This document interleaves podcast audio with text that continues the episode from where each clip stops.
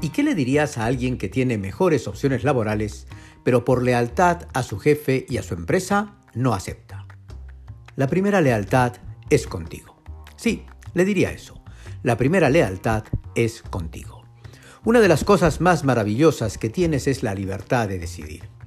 Pero lo verdaderamente diferencial que tenemos las personas es la posibilidad de amarnos a nosotros mismos, que es de donde nace el respeto por nosotros y el valor que nos damos decidir y amarnos.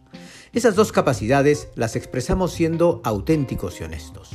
Somos auténticos cuando somos honestos con los demás sobre nosotros. Y somos honestos cuando somos auténticos con nosotros mismos. Lo explico más. Lo que quiero decir es que tenemos que ser auténticos con nosotros mismos para reconocer si somos felices o no con lo que hacemos. Y si lo somos, entonces seamos honestos con los demás, dejando ver que para nosotros no existe mejor opción laboral. Pero si no somos felices con la misma honestidad, aceptemos que hay mejores opciones laborales para nosotros y tomémoslas. Lo que no vale es estar infeliz con lo que hacemos, dejar pasar mejores opciones laborales y echarle la culpa a la lealtad al jefe o a la empresa. El problema es tuyo, porque no te amas suficiente. Corrige.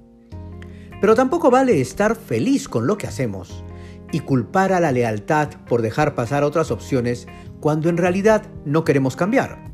Porque lo real es que estás feliz y estás ahí por ti.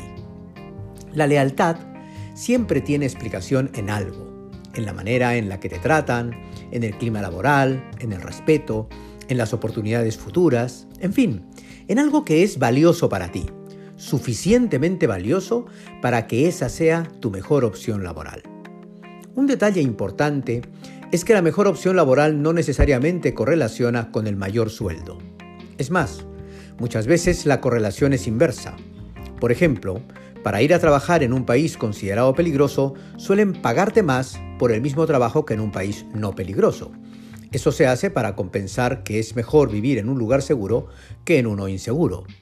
Otro ejemplo, en una empresa mediana pueden pagarte más que en una gran empresa para compensar el riesgo y consecuente pérdida de empleo o que hay menos oportunidades de plan de carrera. Evalúa de manera integral y no solo salarial cada opción laboral. Y evalúa de manera integral lo que ahora tienes. Elige lo que sea mejor para ti, siendo auténtico y honesto. Eso es de buena persona y de buen profesional. Porque siempre la primera lealtad es contigo.